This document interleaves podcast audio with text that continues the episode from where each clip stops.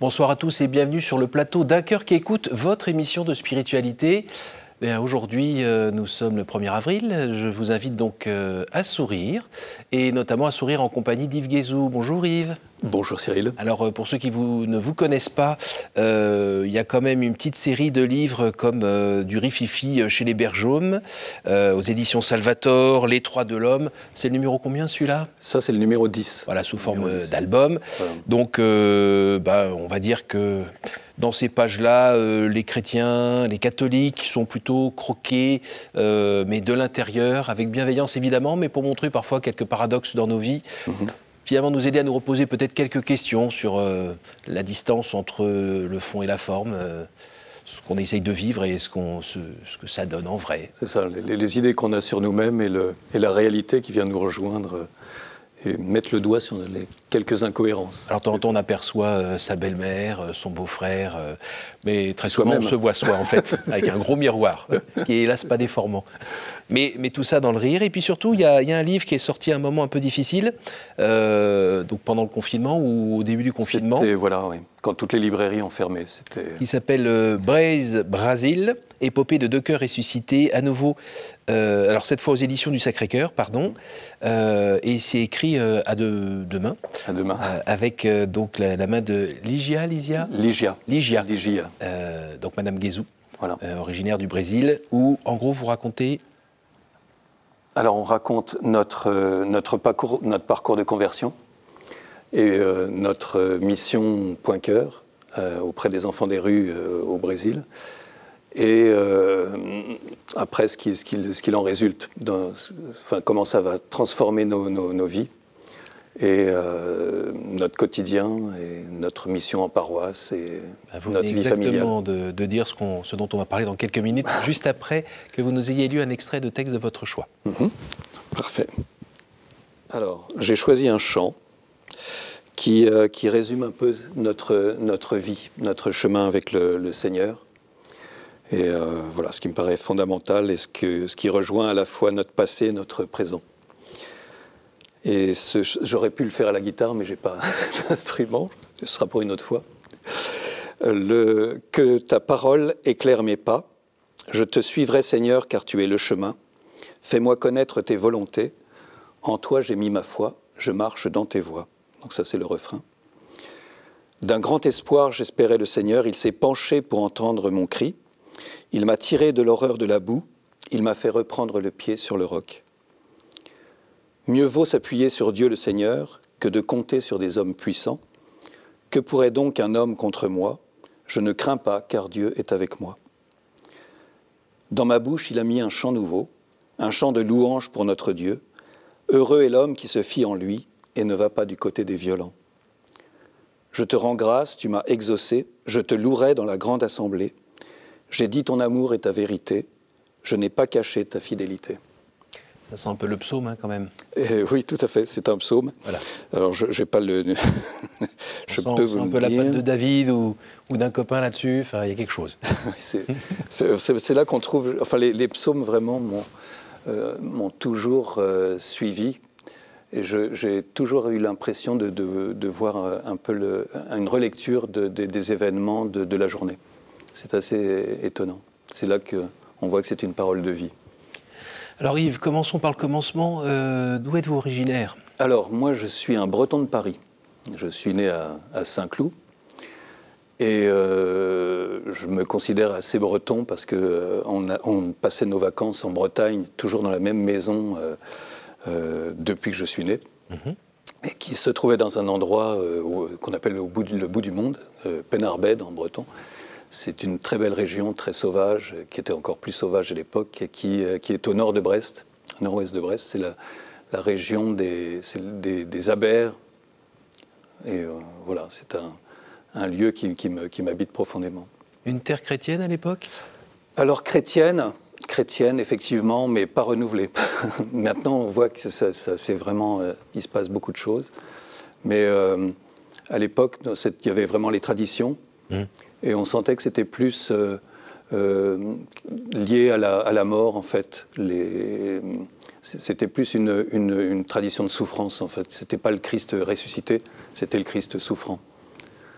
Et, dans la famille des Guézou la famille des Guézou, alors les familles sont, toujours des originaux. Mes parents étaient des, gens qui, étaient assoiffés de connaissances, euh, d'absolu, et qui ont cherché un peu partout, qui sont allés euh, dans les, les, connaissances un peu extrême-orientales, même euh, à la lisière de la, de, des connaissances ésotériques. Oui. et, moi, il m'a fallu un chemin de libération par, par rapport à ça et de découvrir vraiment le, Christ, la parole, une rencontre directe. Et alors, cette rencontre directe, elle s'est passée à quel âge et où? Et ça s'est passé à 20, 25, 26 ans. C'était à la communauté de, la Fraternité de Jérusalem à Paris. Mhm. Très, très belle euh, communauté. Euh, avec une liturgie d'André Gouze. J'étais attiré par ce côté sacré, cette beauté de la liturgie, euh, un peu avec une consonance orthodoxe. Et... Aucun lien entre Gouze et Guézou, on est Non, aucun. C'est un clin d'yeux peut-être C'est un clin d'yeux. Il y en a eu beaucoup. Et voilà. Et, et, en fait, c'était une période où moi j'étais au, quand tu m'as tiré de, l'horreur de la boue, j'étais justement dans cette boue et j'étais en train de m'enliser. Et humainement, il n'y avait vraiment aucun, euh, aucun espoir. Euh, de s'en sortir. Et c'était quoi? C'était euh, des pieds professionnels, des pieds amoureux, des pieds spirituels C'était alors ça a commencé par un, dépit amoureux et, ça, et avec l'ésotérisme et toutes ces choses-là, ça s'est transformé en paranoïa. Oh. Et euh, quand je revois ça, je me dis mais j'ai l'impression de voir la vie de quelqu'un d'autre parce que après cette guérison, c'est impressionnant. C'était un moment de souffrance extrême où j'étais le seul à pouvoir euh, ressentir cette souffrance. Personne ne pouvait imaginer ce que je vivais intérieurement. Mhm. Mais c'était un enfer, en fait. en fait c'était une paranoïa où j'avais l'impression que les, autres lisaient dans ma tête. Et si quelqu'un avait le, le, malheur de sourire, il se moquait de moi. Donc, c'est assez souvent qu'on rencontre des gens qui sourient. Mm. Et en fait, donc c'était un, enfer permanent, permanent qui m'a isolé totalement de, du monde extérieur. Et que vous rattachez quand même à un petit moment de pratique ésotérique ou de... Oui. Voilà. Oui, je, je pense que c'était pas vraiment de la pratique, c'était plus au niveau de la, de la connaissance des, des, gnoses. D'accord. Mais euh, oui, ça m'a entouré de gens que c'est toujours aussi dangereux d'aller fricoter de ce côté-là. Oui, complètement. Voilà. J'ai brûlé tous mes bouquins, euh, je suis sorti de là. Et c'était vraiment une libération. Et alors cette rencontre avec le, Christ, une vraie rencontre euh, de personne à personne, comment ça s'est passé? Alors d'une façon assez extraordinaire. C'est euh, en fait quand j'étais vraiment au creux du, du, gouffre et que je pensais vraiment que ma vie était terminée, que je pourrais jamais m'en sortir. J'étais vraiment travaillé par cette idée de la, du suicide. Mhm. Et là, euh, dans cette même église, c'était un 31 décembre, j'entendais tous les gens faire la fête, il était vers minuit. J'étais tout seul dans cette église, et pour la première fois, j'ai crié vers Dieu, mais de toutes mes tripes, ce Dieu qui me paraissait inaccessible, très lointain. Et je lui ai dit, si tu peux faire quelque chose dans la vie d'un individu, tu interviens dans la mienne, parce que moi, je rends mon tablier. Et, euh, et il ne s'est rien passé sur le coup. Mais quelques jours après, je reviens dans cette église. J'étais toujours vivant. et il y avait des moines et des moniales qui adoraient le Saint-Sacrement. Je me suis joint à leur geste qui me paraissait symbolique. Pour moi, l'hostie, euh, c'était un symbole. Donc il y avait là le Saint-Sacrement exposé. Et je me suis mis à genoux comme tout le monde. Et ce qu'il y a, c'est qu'au bout de quelques minutes, j'ai ressenti ce que j'ai appris après être la, la présence réelle, c'est-à-dire la présence du Christ euh, réellement. Et donc, euh, c'est assez. Les mots sont très limités mmh. pour expliquer ce que j'ai ressenti à ce moment-là. Mais c'était ce regard d'amour sur moi, un regard d'amour qui, qui, allait au fond de mon cœur, qui me montrait un peu toutes mes conneries, entre guillemets, mes déviations, et en même temps, pour le supporter, un regard de miséricorde extraordinaire. Donc j'ai ressenti cette puissance d'amour, c'était à tomber par terre, c'est ce que j'ai fait je, suis resté par terre à pleurer, mais pendant une vingtaine de minutes, mais des larmes de joie. C'était tellement puissant. Voilà, J'aurais mhm. voulu que ça s'arrête jamais. Bon, ça s'est arrêté. Et quand ça s'est arrêté, euh, j'ai dit bon, euh, tu as répondu à ma prière, mais au-delà de ce que j'aurais pu imaginer. Et euh, Seigneur, je te donne ma vie. J'étais prêt à devenir prêtre, moine, ce qu'il voulait. J'étais entouré de prêtres, de moines. Et c'était en même temps, c'était assez étonnant parce qu'à l'époque, pour moi, être prêtre ou moine, c'était une vie de pour moi, c'était la croix souffrance. Donc c'était m'isoler du monde et puis avoir une vie peut-être triste. Mais de toute façon, c'était à côté du suicide. et de ce que je venais de vivre, il n'y avait, pas de, avait pas de doute dans le choix. Bon, c'est le genre de moment où euh, on le vit sur le moment et après ça illumine toute sa vie, j'imagine. On ne peut pas rester euh, muet après avoir vécu ça. Quels ont été les fruits immédiats?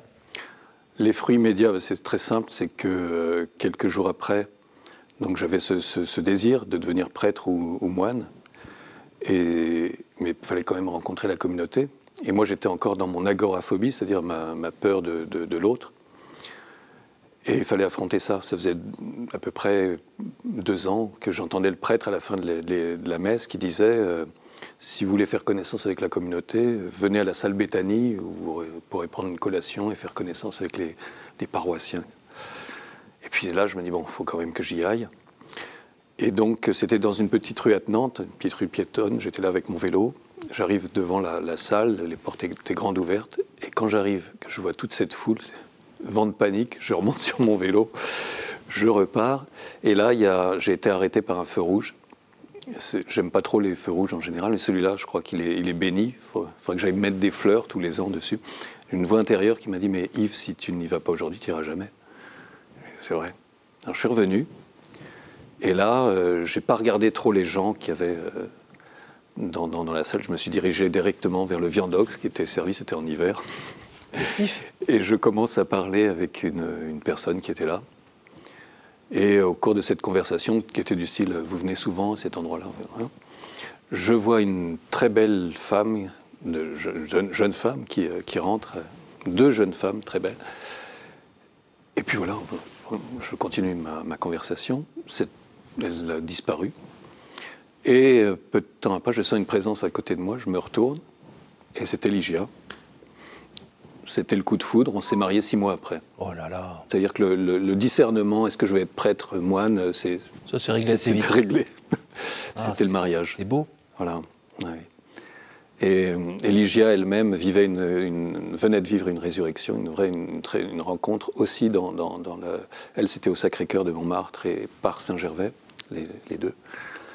Et du coup, euh, le Sacré-Cœur nous poursuit. Euh, J'y étais d'ailleurs cette nuit avec elle, avant de venir ici.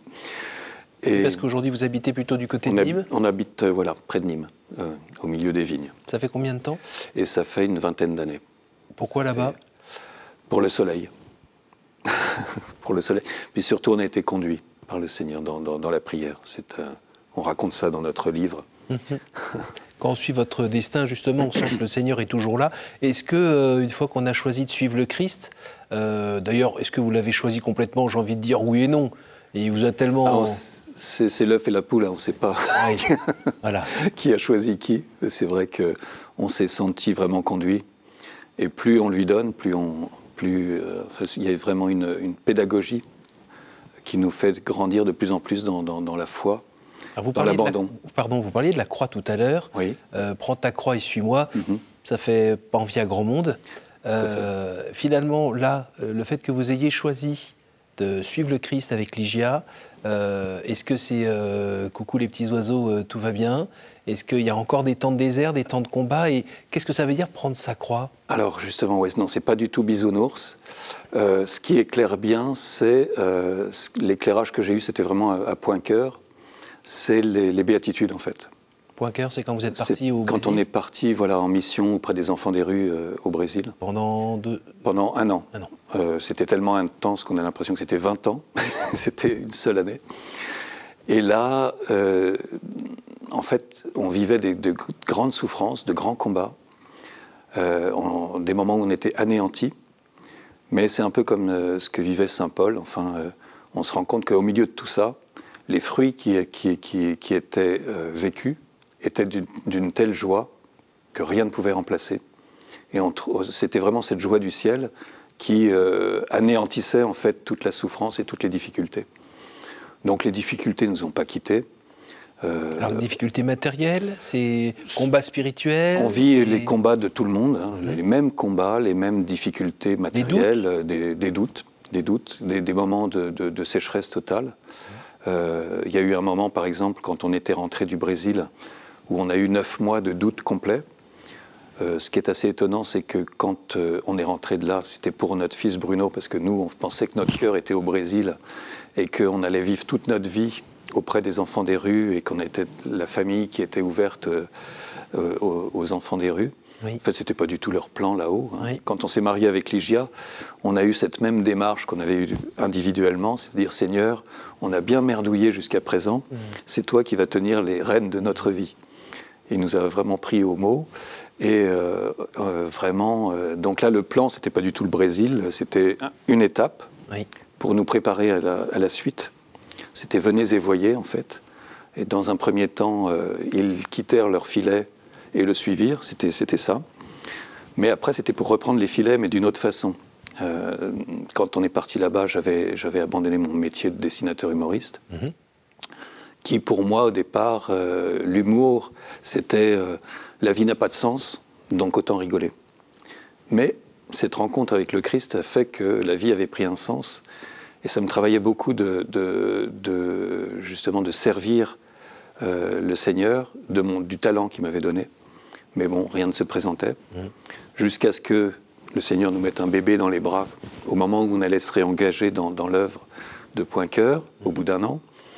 Et euh, on a senti qu'on ne pouvait pas rester là avec lui. Il avait des problèmes de santé, il fallait vraiment euh, s'en prendre, en, prendre soin.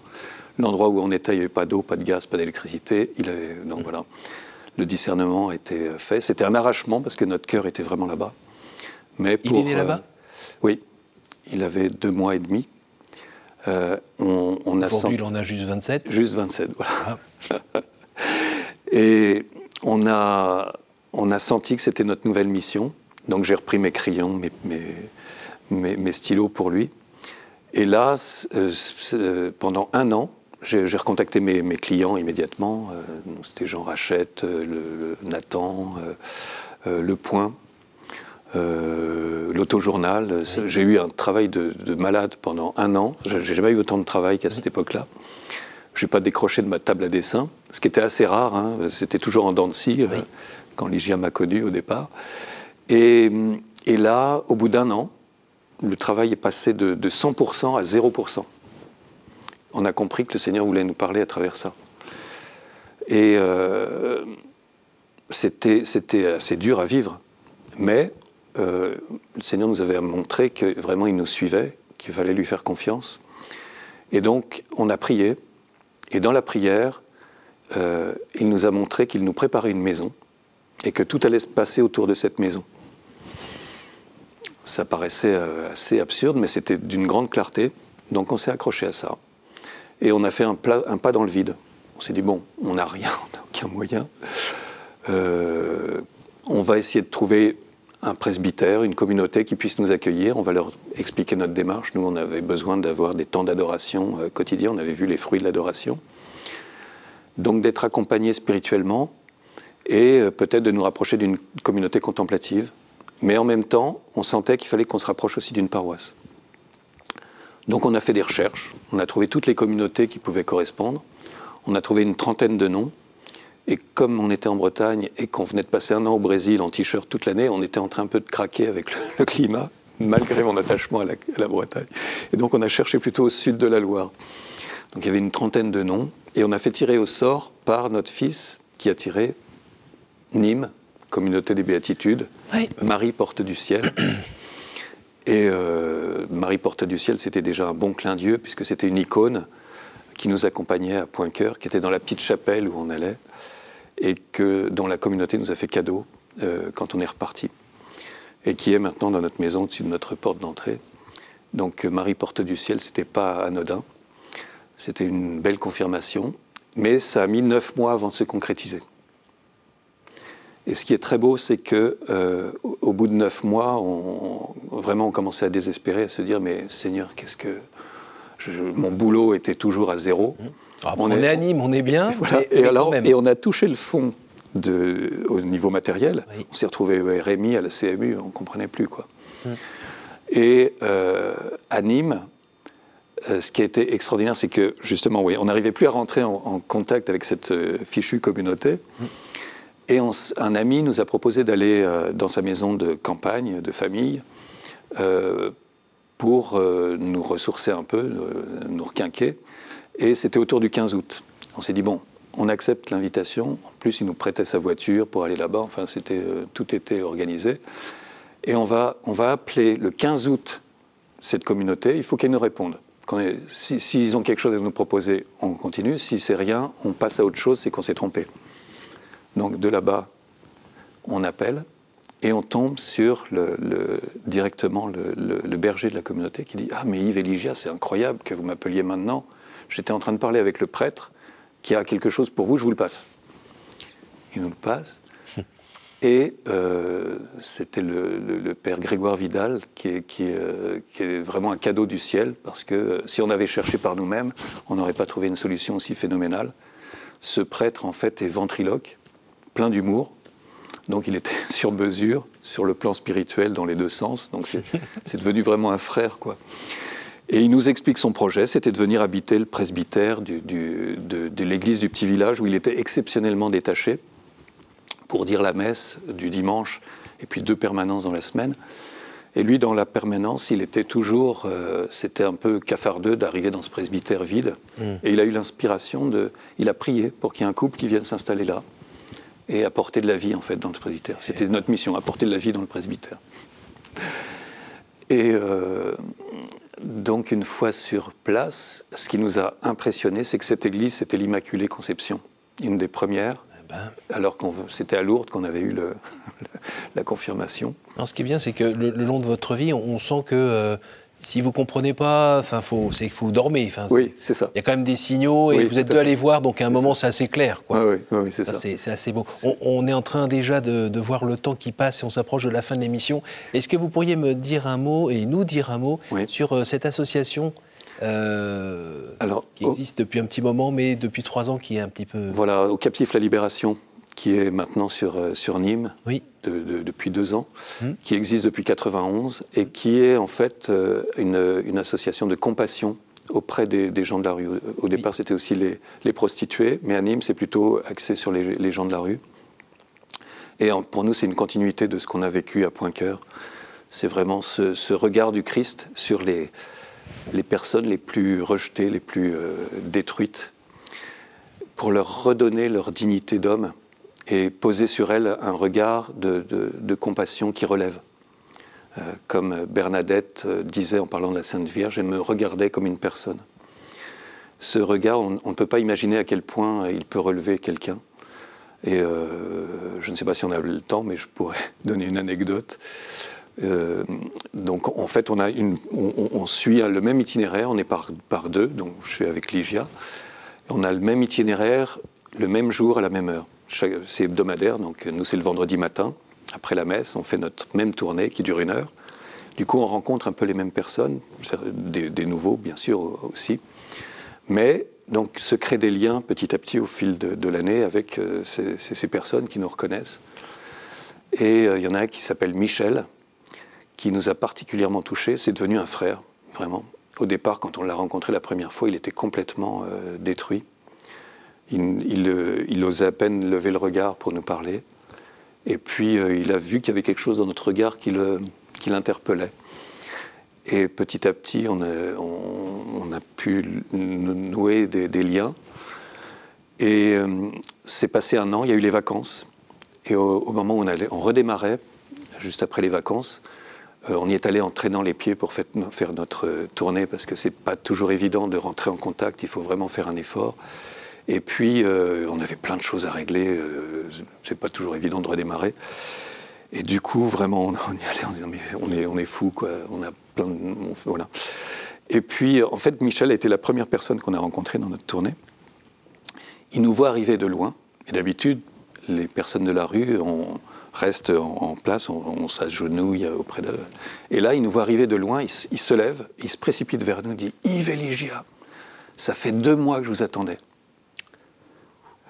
J'ai encore, j'ai encore l'émotion. Tous les vendredis, je vous attendais.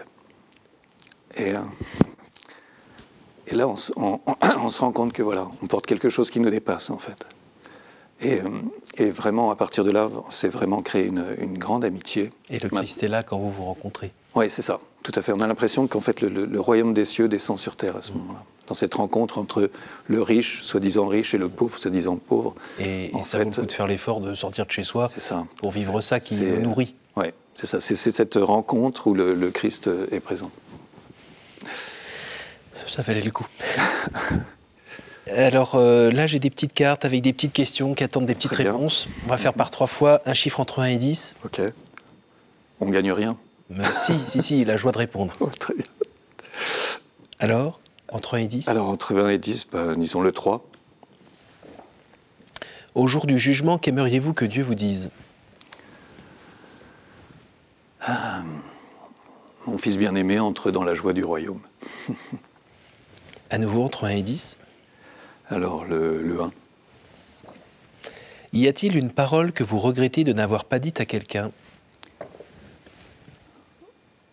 Oui, euh, c'est pas, pas évident, il y, aurait, il y aurait deux. C'est où je te pardonne, ou euh, Dieu t'aime. Une dernière, entre 1 et 10 Bon, la 10.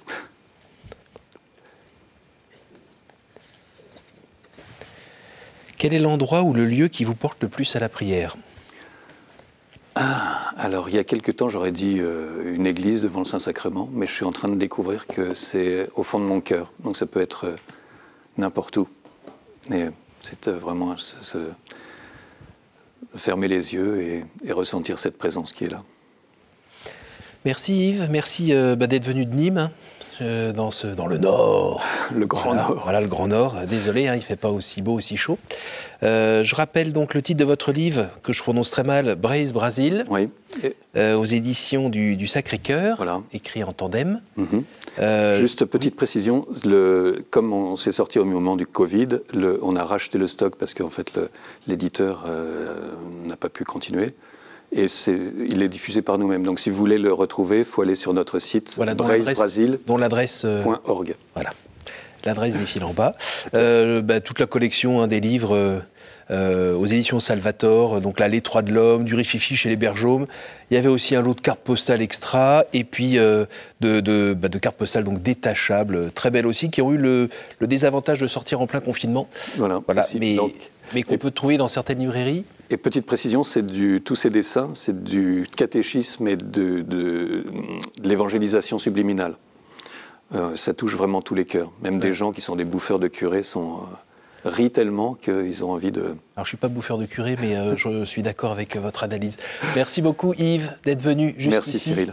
merci à vous tous pour votre fidélité. Donc je vous invite à revoir ce programme grâce à notre site www www.ktotv.com. Et puis, euh, n'hésitez pas à partager ce programme autour de vous. À la semaine prochaine.